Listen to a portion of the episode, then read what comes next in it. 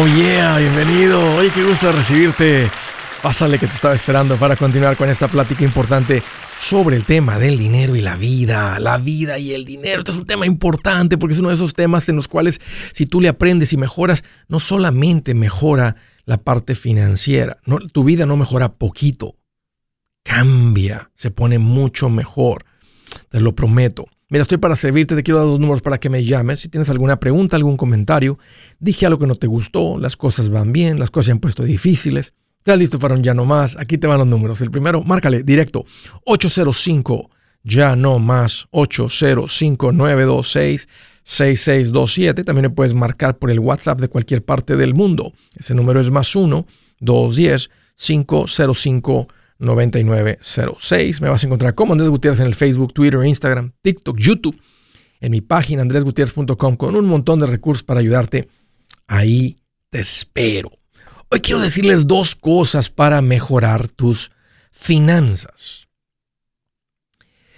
Número uno, tienes que cuidar lo que quieres. Si tú quieres unas buenas finanzas, tienes que cuidar tus finanzas. Es algo que no se da por naturaleza, aunque seas una persona administrada, tienes que ser intencional de cuidar. Todas las cosas que deseamos, que queremos, así son. Y, y quiero que le pierdas el miedo y quiero que escuches esto así de directo porque a veces estamos creyendo que es alguna fórmula especial, matemática, mágica, que lo va a cambiar todo y no lo es. Porque el, estar bien con tus finanzas realmente no es muy difícil. Entender los conceptos. Es la parte esta de despertar y entender que todo lo que uno quiere, como cuando uno dice yo quisiera esto, yo quiero el otro, todas esas cosas se tienen que cuidar.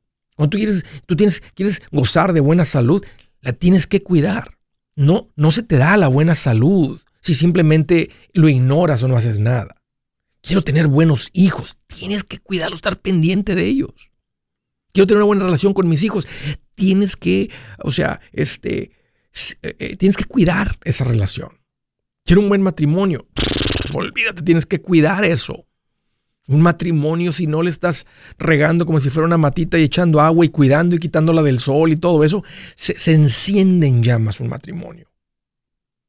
Lo que no cuidas no se mantiene, se destruye. Quiero que me vaya bien en mi trabajo. Tienes que cuidar tu trabajo. Porque lo que no cuidas no se mantiene, se destruye. Y un ejemplo que a mí me comunica mucho y se los he dado antes es que si tú eh, limpias tu casa, pero la, pero la limpias con alcohol y tú la cierras. Regresa en 30 días y por no estarla limpiando más seguido, va a haber una polvadera ahí adentro que no lo vas a poder creer, a pesar de que tú pensas, es que ya lo hice una vez. Lo, que, lo bueno, como tener tus finanzas bien, es algo que tienes que estar cuidando continuamente.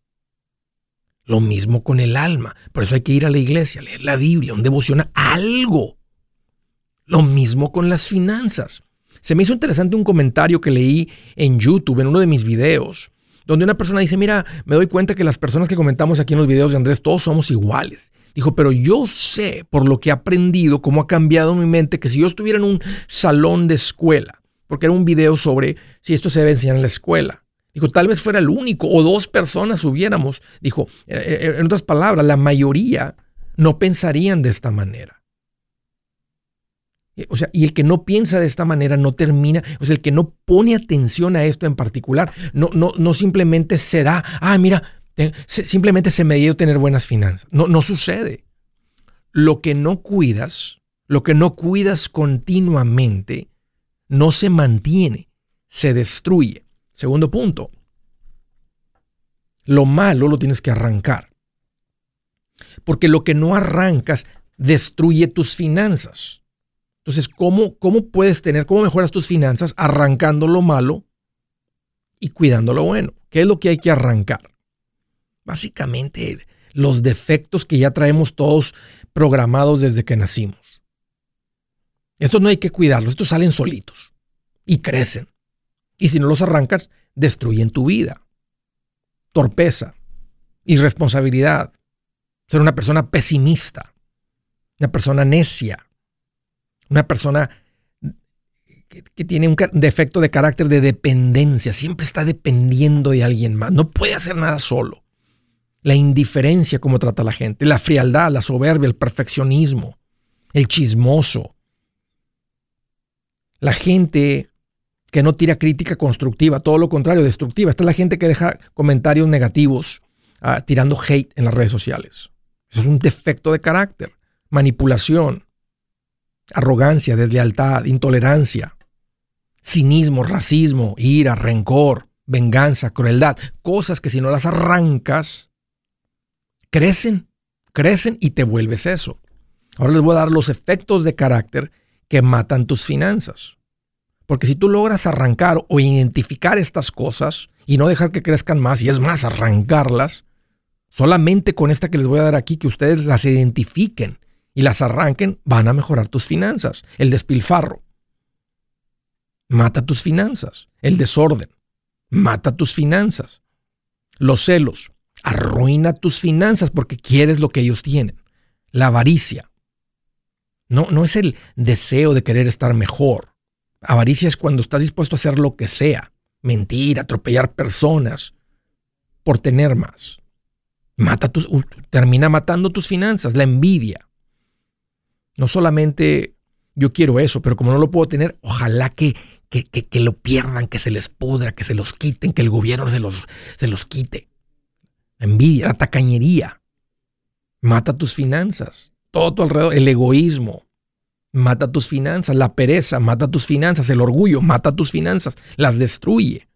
La apatía destruye tus finanzas, la deshonestidad destruye tus finanzas. El mal humor destruye tus... ¿Qué tiene que ver el mal humor? Nadie te quiere alrededor, nadie quiere trabajar contigo, nadie te quiere contratar. La mentira destruye tus finanzas, la avaricia, ya lo dije, destruye tus finanzas. A veces la tendencia es creer que tu vida está mal por culpa de otros. Son estas cosas las que te están destruyendo tu vida. Son estas cosas los que alejan a la gente de ti. No es la gente, eres tú. Es uno mismo, porque hasta que alguien te hace ver, encontrar estas cosas y arrancarlas, están creciendo y dando frutita de, de esa mala fruta. Están dando veneno de esa... Ten cuidado con esa plantita porque si te comes esa es la de las que te mata. Estas son las cosas que matan, destruyen tus finanzas. Andrés, ¿qué es más importante? Arrancar lo malo, cuidar lo bueno. Los dos. Por eso les dije dos cosas para cambiar tus finanzas. Las dos. ¿Por qué no te enfoques en una solamente? Las dos. Porque si tú arrancas solamente lo malo, lo otro no se va a dar. Una persona que está nada más trabajando y, y paga sus biles, está con sus facturas, no va a estar bien financieramente. Eso no es suficiente. Tienes, quiero, quiero quiero mis finanzas bien. Tú tienes que cuidar y cuidar significa estar pendiente, ser intencional. Así que, ¿cómo destruyes tus finanzas? No hagas nada. Si nomás simplemente te dejas llevar, trabajas, pagas las cosas, eso es como. Va, se destruyen tus finanzas.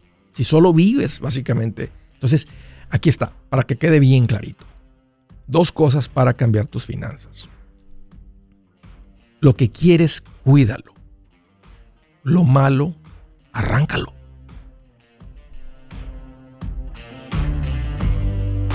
Buenas noticias. El libro Transforma tus finanzas en 30 días ya está a la venta. Mira, este es el libro donde te voy a enseñar lo más importante del tema de finanzas personales. Si tú quieres darle un giro a tu vida en 30 días, este es el libro que trae la receta para cómo lograrlo. Pero sabes qué?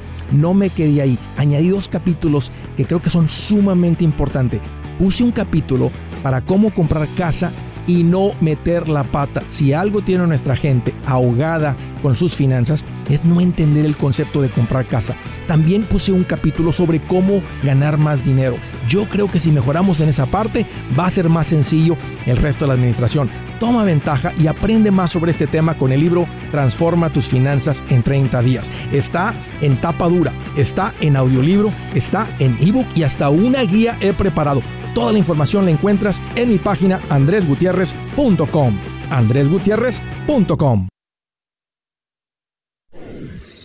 Si es hora de vender la casa, yo les recomiendo que contraten un corredor, un realtor, un profesional. Mire, las estadísticas muestran que cuando contratas un profesional, tu casa se vende por más. Pero cuando digo profesional, no estoy hablando de tu cuñado ni de tu vecino, y mucho menos de la tía Chencha que acaba de recibir su licencia. No pongas tu casa, que para muchos son miles y cientos de miles de dólares en manos de cualquiera.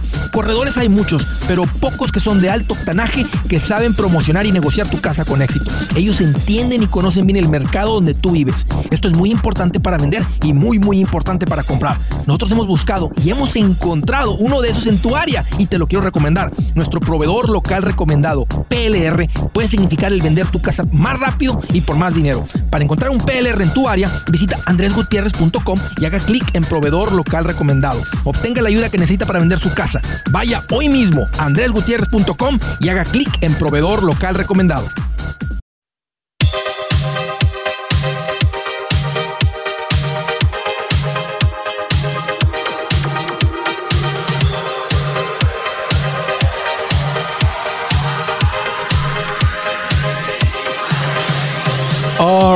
Ahora sí que estoy alegre, más alegre.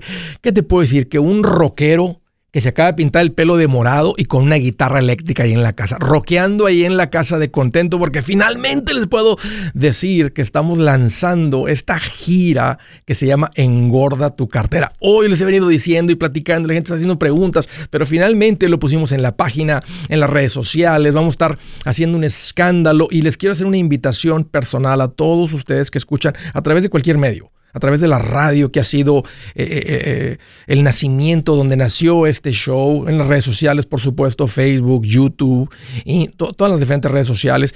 Hay mucha gente. Y me acabo de enterar hace poco, este, lo tenía un poquito abandonado. Convertimos este show también en podcast. Está en Spotify, Pandora, y estamos viendo que es gigante la cantidad de gente que lo está escuchando por allá. Donde sea que estés escuchando, aquí está mi invitación. Te invito a, este, a esta gira que se llama Engorda tu cartera. Vamos a pasar un tiempo increíble porque me gusta que esto de las finanzas sea algo, eh, quitarle lo aburrido a las finanzas. Alguien me dijo, Andrés, me gusta mucho lo que enseñas, pero este, no, es necesario decir eso del puerquito feliz. Le digo, no, a mí sí me gusta. Más feliz que un puerquito revolcándose en el lodo. Siempre he sido así, así era en la oficina con mis clientes. No creo que eso vaya a cambiar. Eh, ojalá que no te moleste tanto, si te molesta mucho lo siento, pero eh, es quien soy, eh, simplemente así soy. Ah, siempre he enseñado así, no es, no es algo por hacer, ah, mira, lo está haciendo porque sale en el YouTube, sale en el Facebook, no, así era en la oficina. Aquí me paraba y este, platicaba con mucho ánimo con los clientes y así era. tal vez los que no les gustaba, pues simplemente no se hacían clientes, pero la mayoría sí se hacían. Entonces, Ah, es quien soy. Pero el punto es que viene la gira Engorda tu cartera. El primer evento, esto arranca el día 29 de septiembre en Salt Lake City. Para todos ustedes, Lore Lore, que están en Salt Lake City y los alrededores, órale, ahí nos vemos con la gira. Después, un par de días después en Seattle, Washington, eh, el día 1 de octubre. Y luego el 7 de octubre en Chicago. Oh, vamos a pasar un buen tiempo en Chicago. El 12 de octubre en Birmingham, el 13 en El Paso, el 18 en Anaheim, el 21 en Houston el 27 en Raleigh, Durham, Carolina del Norte, el día 3 de noviembre en Dallas, el 9 en San Bernardino, California, el 10 en San José, así quedaron las fechas, así fue como terminamos con todo esto. Y estamos este, casi por confirmar que el día 18 de noviembre en la ciudad de Atlanta. En cuanto tengamos todo así bien amarradito, les aviso. Pero el punto es que ya está y los boletos ya están disponibles. Arráncate andresgutierrez.com.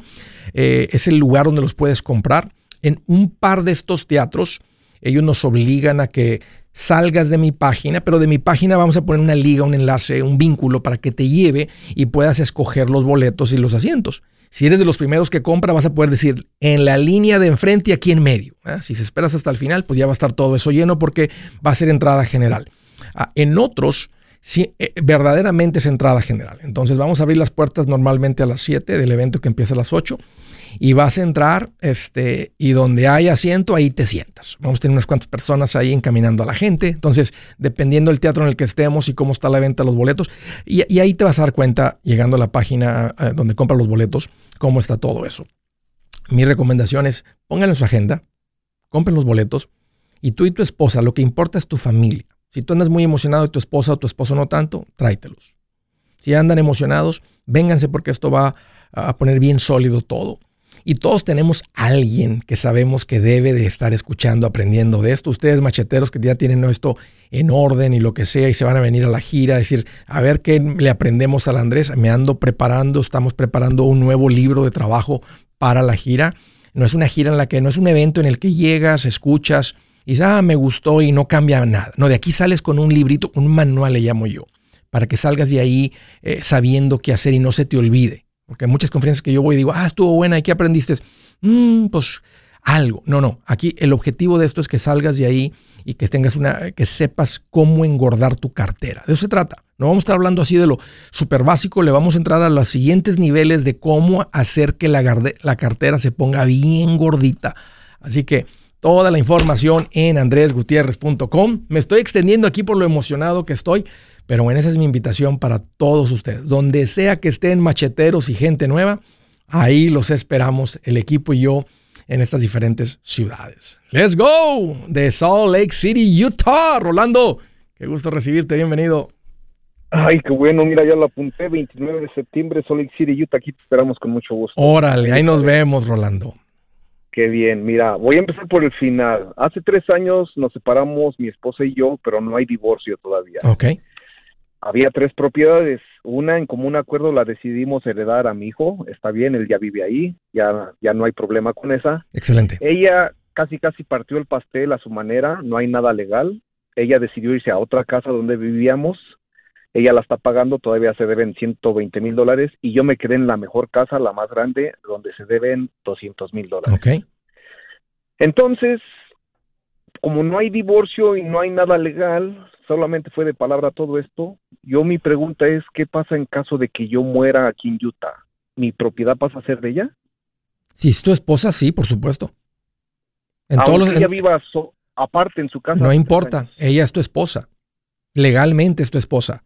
Hay, matrimonios que duran peleados ¿verdad? por mucho tiempo, no importa, legalmente es tu esposa. Y si tú no tienes un testamento que diga, esta propiedad va acá, eh, le, va, le va a la esposa. Si tu esposa llegara a morir al mismo tiempo, ustedes que se están peleando, pero están en una pelea de esas buenas, y por alguna razón cae un rayo ahí, se mueren los dos, entonces serían los, los descendientes, ¿verdad? Los hijos, por sangre.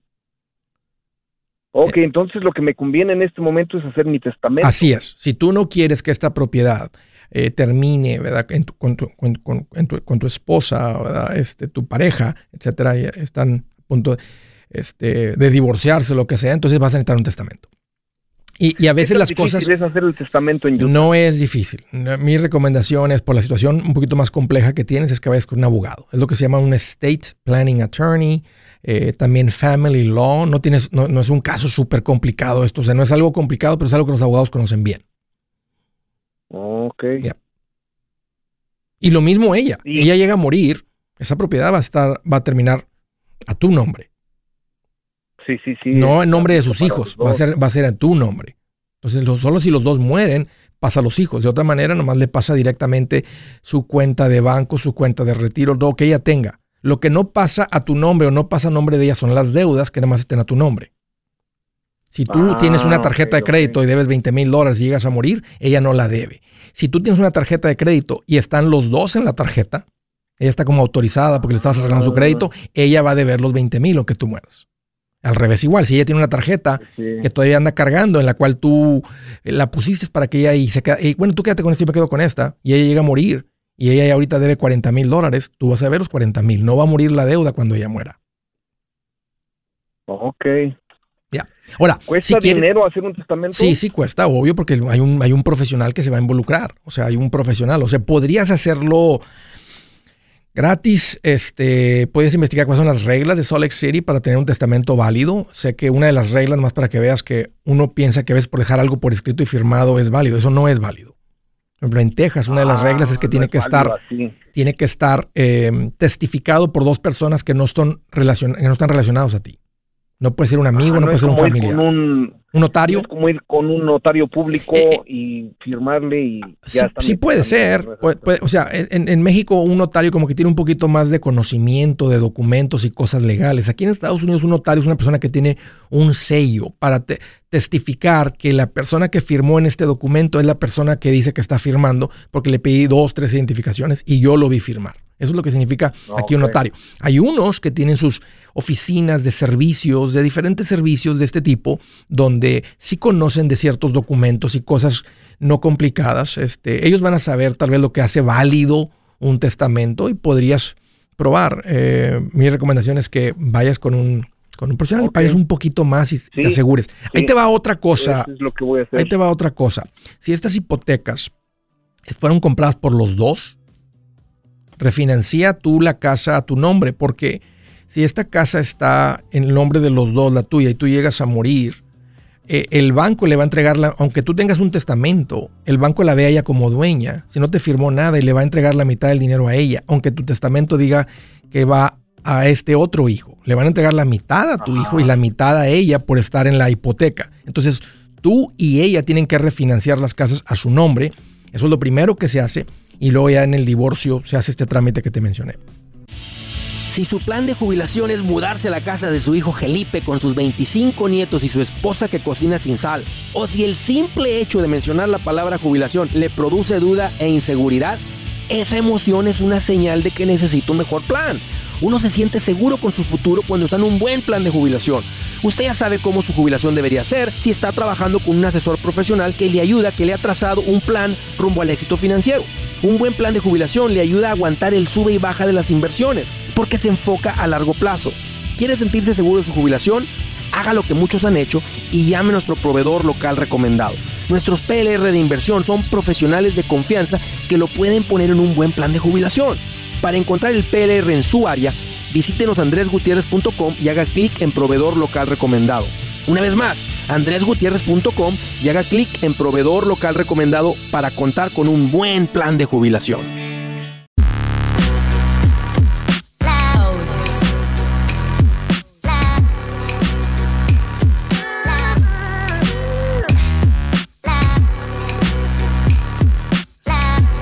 All right, continuamos. Del estado de Illinois. María, qué gusto que llamas. Bienvenida. Hola Andrés, ¿cómo estás? Fíjate que estoy más contento que un novio celoso que descifra la contraseña del teléfono de su novia. No, pues ahora pregúnteme cómo estoy yo. A ver, ¿cómo estás tú? Platícame. Ahora sí me siento como la Mayrita con su cirugía. Bien feliz. ¿Eh? De panza plana. Ahora sí. No, sí. De esas como cuando Sí. te sientas, María, esa gente, como esa gente, como hay gente que nace así, ¿verdad, María? Que se sientan Oh, sí. y nos, y hace cuenta así no se les hace ni rollito ni nada. Y, y- todavía, y todavía dicen, y todavía dicen, ay, acá, todo lo que como y no engordo. Dicen, Ajá. Y son las que comen más. cállate, no andes diciendo eso, por favor, hombre. No, sí, Nosotros, lo- nosotros, este, sé, lo sé. Nosotros sufriendo ahí, este, con ham- aguantando hambre, ¿verdad? Y, Sí, aguantando, haciendo ayuno de tantos días. Qué bueno que llamas, María. ¿Qué traes en mente? ¿Cómo te puedo ayudar? Ok, quería hacerle una pregunta. A ver, dime. Yo soy una, una de las que ha llamado y le hice una pregunta para cambiar mi casa y me cobraban 12 mil dólares, a lo mejor me recuerdo, ¿Para cambiar tu casa a qué? a, a nombre de nosotros porque estaba a nombre de un cuñado. Bueno, entonces está- No. estamos hablando que, que un refinanciamiento. Debi- sí, se y nos debía. cobraban arriba de 12 mil dólares. Creo que ya me acordé de Y la usted me llamada, dijo- que se me hizo mucho. Usted me dijo que era mucho. Ya lo y pagaron, ya, ya lo habían hecho. No, todavía no lo hacíamos. Oh, ok. Estábamos en... Y decidimos mejor meterle, como dice usted, turbo para pagarlo. Ok. Y este ya debemos 35 de 85 Ok, ya están por salir. Ok. Quería ver cómo es que no le afectamos a él para que no le cobren taxas ¿A después quién? de que la paguemos. A la persona que tenemos la firma. No se deben taxas cuando se paga la casa. Solamente se deben taxas si se vende la casa. Y si la casa fue usada para uso residencial, o sea que vivió una familia ahí y la familia vivió dos de los últimos cinco años, no se deben taxas. Entonces, no- las taxas no se deben por pagarla. Nosotros hemos vivido, hemos vivido ahí todos los ocho años que él la tiene a su nombre. Ok, pero el punto es que ha, ha sido utilizada para uso residencial. Entonces, no, no, no, se, no se debe dinero solamente por pagarla. Entonces, si la pagamos y nos la ponen a nuestro nombre el título, ¿a él no le afecta en nada? No, a él no le afecta nada. Lo que tienen que hacer es que él les firme algo antes de que terminen de pagar. Ah. Para que, para que en el momento, este, o sea, que en el condado, porque el- el- el- en Estados Unidos no hay escrituras como las existen en nuestros países. Aquí la única escritura, o sea, lo único, la única prueba que tú eres el dueño de la casa es que si vas al condado, que es donde está el registro de las propiedades, ahí dice, esta propiedad Ajá. que está ubicada en este bloque, en este espacio, bla, bla, bla, con este terreno, con este valor, con esta mejor arriba de esta propiedad de tantos pies cuadrados, que tiene un valor de tanto, le pertenece, y ahí va a estar tu nombre y el de tu esposo, o el tuyo, o el de tu esposa, o el de su, el de su fideicomiso, su negocio, etcétera. Entonces, no hay, no hay papeles que uno recibe. Simplemente en el condado ahí está el registro de quiénes son los propietarios. Ah, ok. Entonces lo tenemos que hacer antes del último cheque. Sí, para que sabes, este, aunque si ustedes sí, porque si aunque no están vendiendo y no le toca dinero a él, queremos que ahí muera este, esto con él, con él. O sea, al, pagar la hipoteca. Entonces, nomás que hablen con un, no necesita ser un abogado, no es, esto un, un trámite, no es un trámite complicado. Aquí pueden buscar a alguien que haga este tipo de servicios, así como para la gente hispana. Ahorita le dije a alguien que preferible que fuera con un abogado en vez de un notario, porque es algo un poquito más Oh. complejo. Esto no es complejo. Entonces, alguien que, que puede, mira, pueden ir al condado y nomás decir, esa es nuestra situación, ¿qué, qué necesitamos firmado de nuestro familiar para que cuando se pague la casa quede nuestro nombre? Y ahí te van a decir, o pueden llamar por teléfono. Aquí en Texas, casi en todos los condados, hay gente que habla español, no sé en Illinois. Pero si no, como quiera, búsquense a alguien que haga así este tipo de trámites. Este, no es complicado, le van a pagar un poquito de dinero y ellos les dicen qué documentos se necesitan, qué necesita firmar tu cuñado para que cuando terminen de pagar la casa, él sale y en el condado solamente son tú y tu marido los dueños de esta casa. Porque también nos lo, nos lo dijo que él investigó por su cuenta, el ajá. hermano de mi esposo, Sí, y dice que le dijeron que demos el último pago y como a las dos semanas que ya se aclaró que ya está pagada todo, vayamos al condado, al condado, exactamente, exactamente. y ya sale, automáticamente se firma todo, él firma y nosotros Exacto. firmamos y ya nos mandan los Yo, papeles a yo nombre. nomás estoy queriendo que lo hagan antes de que acaben con la hipoteca. Oh, Ya. ok. Ahora, no parece que hay aquí ninguna cosa complicada entre tu marido No, y no, su hermano, no, no, hay nada ver. si no hay nada que él va a decir aprovecharse esto, el otro, entonces no. Parece, pero bueno, se pueden esperar hasta después. A mí me gusta que ese trámite se haga antes. Antes. Ya. Ah. Oye, los Sí, felicito, sí, los felicito María. Me da mucho gusto Oh, que sí. no cayeron en eso y se van a ahorrar los 12 mil dólares. Fíjate, preferible ponerlos contra la casa que dárselos a esa persona en comisiones.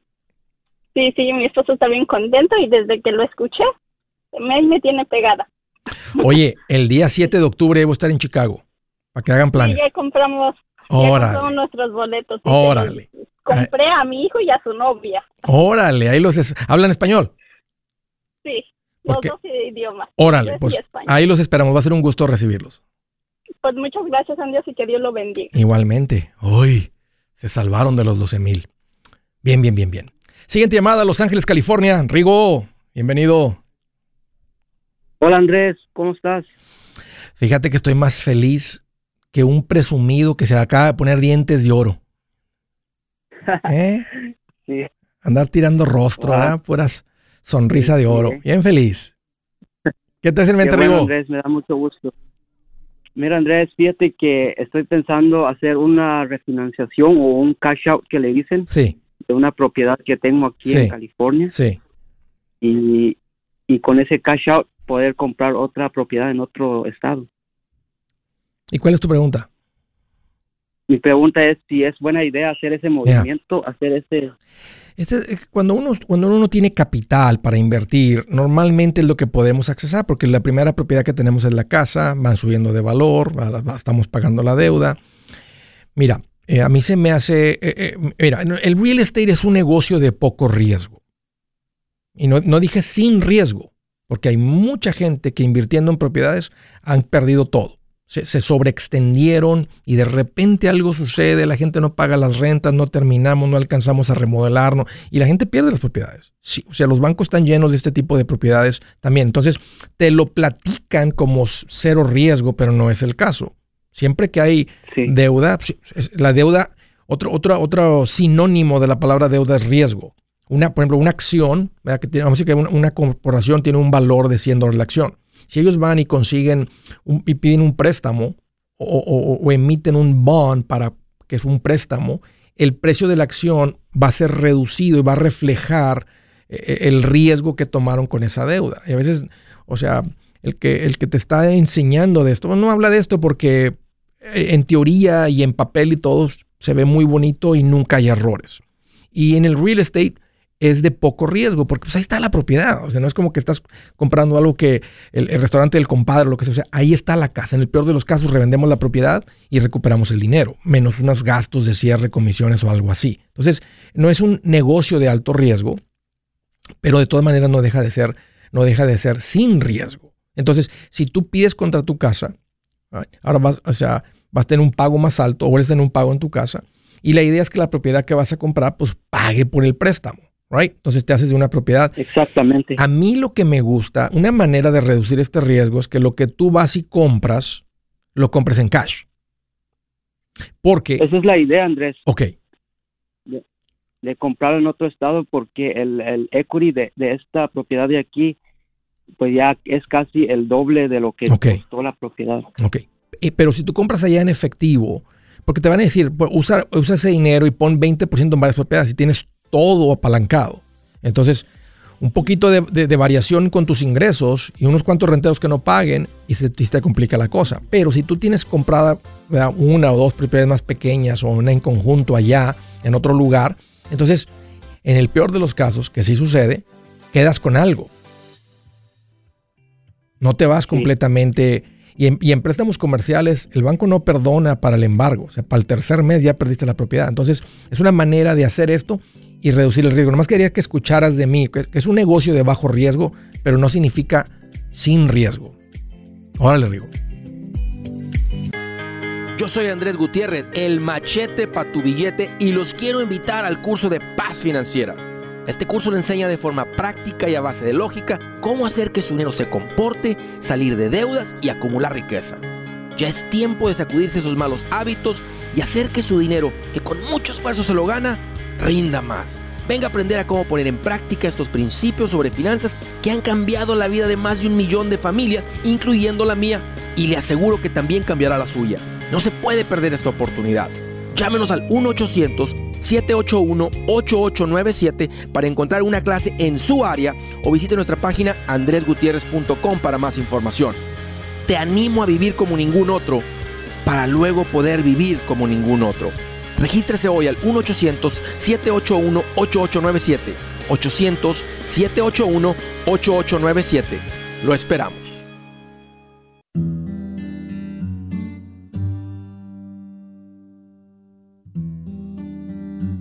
¿Dónde? Ya. Escuchen esto. Escritura del día. Dice, si encuentras miel, no te empalagues. La mucha miel provoca náuseas. ¿Qué está diciendo Dios? Hasta mucho de lo bueno se vuelve malo. ¿Se acuerdan de lo que platicamos el otro día? Como una virtud llevada al extremo vuelve una debilidad un placer. Mucho de lo bueno provoca náuseas. No está diciendo que no. Dice, si encuentras miel, qué rico, disfrútala, pero no te empalagues. La mucha miel provoca náuseas. Ahí está, no hay mucho que tratar de figurarle ahí. Dios es directo y se va al punto. Siguiente llamada, San Diego, California. Lidia, qué gusto que llamas, bienvenida. Hola, ¿qué tal Andrés? Gusto en saludarte. Igualmente, qué bueno que llamas. ¿Cómo te puedo ayudar, Lidia? ¿Qué te hace en mente? Eh, pues eh, tengo una pregunta. Eh, yo tengo una mu- multifamiliar ah, inversión ahí y este ya debo 180 mil y estoy haciendo pagos al, al principal. Apenas empecé y más de 750, eh, 750 dólares, pero me dices, me dicen mis familiares que no lo haga, que si yo estuviera más joven estaría bien, pero como ya tengo 60, 67 años, pues yo no disfrutaría de, ese dinero, más bien a, yo dejaría a mis herederos eh, con buen billete. Como si, y además lo, pues, yo pagaría... Lo dicen como si eso es malo.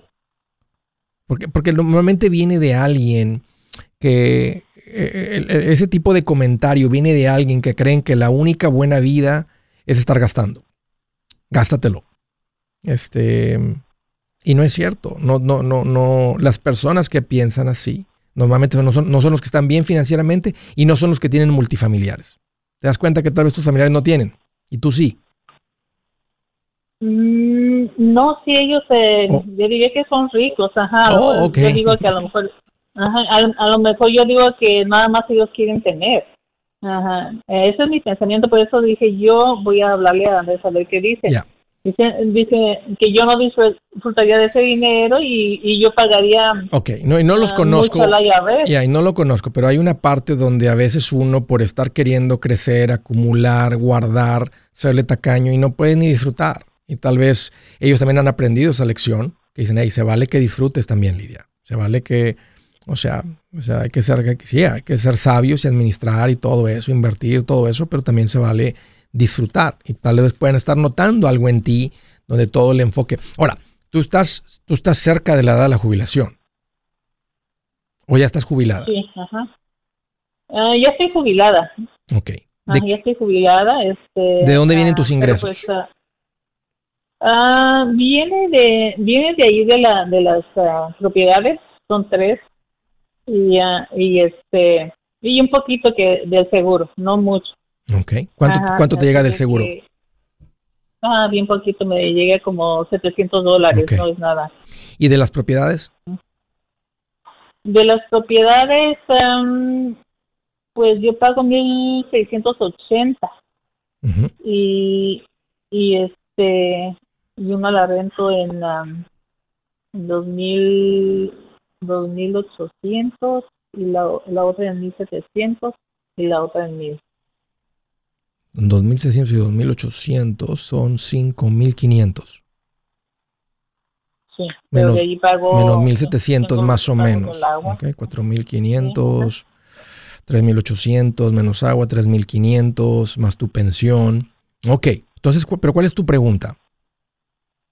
Ah, que si, que si es cierto que si ya cuando pague yo esa, esa casa y el IRS me va, me va a, a- a hacer que yo pague muchísimos ah, impuestos, es lo que me, me dicen. No, no es Dice, cierto. vas a pagar muchos impuestos, impuestos, dice, porque ya no tendrás ah, No, pagos de No, gastos. aquí sí están mal. Son ricos, pero están mal. Y te voy a explicar. Este, porque mucha gente se confunde. Esto, y esto es algo en lo que muchos se confunden. Tú ahorita, si haces una declaración detallada, ¿de qué tamaño es tu hipoteca? ¿Cuánto debes en la hipoteca? A 180, ¿180 o 160? 180, 180. ¿A qué interés? a 4.25. No, no, lo- no lo tengo ni que hacer porque ni siquiera es tu residencia. Bueno, al 4.25.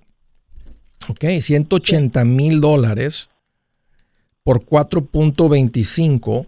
Estás mandando 7.650 dólares de intereses. Eh, asumiendo que los puedes deducir, porque en tu, en tu casa residencial se puede de- de reducir el interés que pagas en las hipotecas. En las hipotecas comerciales no. No es deducible el interés de una hipoteca, solamente en tu casa y solamente si la hipoteca, si, si, si está haciendo una declaración detallada. Pero mira, aunque fuera, vamos a decir que esto es una deducción para ti, los 7.650, que es lo que están diciendo ellos. No la pagues porque vas a, va- vas a pagar más en impuestos. Si esos 7.650 fueran, no, no, o sea, eh, lo siguieras pagando, que fuera una deducción, tú te vas a ahorrar lo que pagarías de impuestos sobre ese dinero. Vamos a decir que tus ingresos fueran de mil dólares. Por tener esta deducción, eh, tú no pagas impuestos sobre 100 mil, pagarías impuestos sobre 92 mil 350. Te ahorras los impuestos que pagarías en ese dinero, porque es una deducción. Entonces, asumiendo que se hace una, una hipoteca, de una- un interés de- del 25%, son como 1.750 dólares lo que te ahorras en impuestos. Pero mira lo que tienes que hacer. Tienes que mandarle al banco 7.650 en intereses para ahorrarte 1.700 de impuestos. ¿No sería preferible no mandarle nada al banco y mandar 1.700 más al IRS? Por supuesto. Es menos costoso pagar el IRS más impuestos que pagarle intereses al banco. Porque, porque el interés es una deducción de tus ingresos. Mm, ¿Ok? Ahora, si tú te quitas esta deuda, o sea, tú tienes, ¿cuántos años me dijiste? 67. 67. Si Dios te da 20 años más de vida, es un largo tiempo, las cosas pueden seguir subiendo de, ah, de precio y puede ser que tu pensión y las, tus rentas se queden un poco cortas al nivel de vida que tienes. Entonces, al no tener tú esa deuda, es una manera de incrementar tus ingresos. Ahora, ¿cuánto tiempo te va a tomar para pagar los 180 mil? Pues es una fuerte cantidad para una persona eh, pensionada. O sea, ahora, si tu nivel de vida funciona, un ejemplo, con 3 mil mensuales y, y, tu, y tus ingresos netos como de 3 mil 600, 800, pues le puedes poner 800 mensuales hasta que termines, que serían como 10 mil por año. Y eventualmente pagas esta propiedad ¿verdad? y tienes, vas, a tener, vas a tener un, un mejor ingreso. Es lo que yo quiero. Ya. Así es. Bueno, pues muchas gracias por tu información. Sí, esa pregunta me mataba y dije, yo voy a hablar con Andrés. Pero A eh, eh, me- nada más quiero que entiendas esto porque mucha gente se confunde con esto. Cuando un contador te dice, oh, no pagues tu casa porque vas a perder la deducción. Te está diciendo, síguele enviando 10 mil al banco para que te ahorres 2.500 de impuestos. Y ellos lo saben, bueno, quiero creer que lo saben, pero como si se, quieren parar el cuello y decir que te encontraron deducciones o dándote un buen consejo, decir no pagues la hipoteca para que sigas con la deducción asumiendo que haces declaración detallada. Muy poquita gente la hace porque la deducción sencilla es mayor que lo que la gente acumula en deducciones. Cuando tienen un sueldo en un negocio, eh, se acumulan más. Y son ciertas las que entran ahí en, la- en la- en la- en- en- en las deducciones personales, que esta es una de ellas, el interés de la hipoteca. Pero puede ser un poquito, no creo, un poquito difícil de entenderlo, pero cuando te están, lo que te están diciendo es, manda intereses al banco en 10 mil para que tú no pagues impuestos sobre eso que serían 2.500. No tiene sentido, Lidia. Entonces, si tú puedes vivir con los 3.000, y, y entiendo el punto de ellos, ellos quieren que tú disfrutes y vivas. Porque de aquí para que pagues la propiedad, ya te vas a morir y pudiste haber disfrutado los 700, 800 dólares adicionales que le estabas mandando a la hipoteca. Es lo que te están diciendo. Ya veo el consejo de ellos y tiene su validez de que vean, disfruta hermana, disfruta amiga, disfruta prima. Ah, y aquí es donde tú decides, ¿verdad? Si, si tu vida está cómoda con, con lo tienes, pues le puedes poner más y tú estás bien. Hey amigos, aquí Andrés Gutiérrez, el machete para tu billete. ¿Has pensado en qué pasaría con tu familia si llegaras a morir? ¿Perderían la casa? ¿Tienen para sepultarte? ¿Tienen para mantener las luces prendidas, el agua corriendo, comida en el refrigerador? ¿O tienen que vender tamales y llamarle a un locutor para ver si les ayuda con una colecta?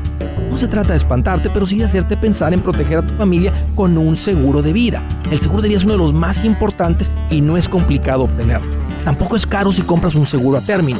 Buenas noticias, te recomiendo a Seguros Tutus, una agencia totalmente enfocada en nuestro pueblo latino con y sin documento.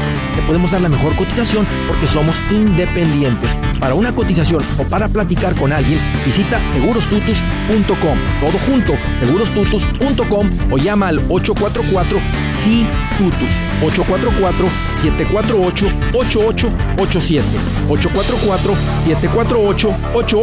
987.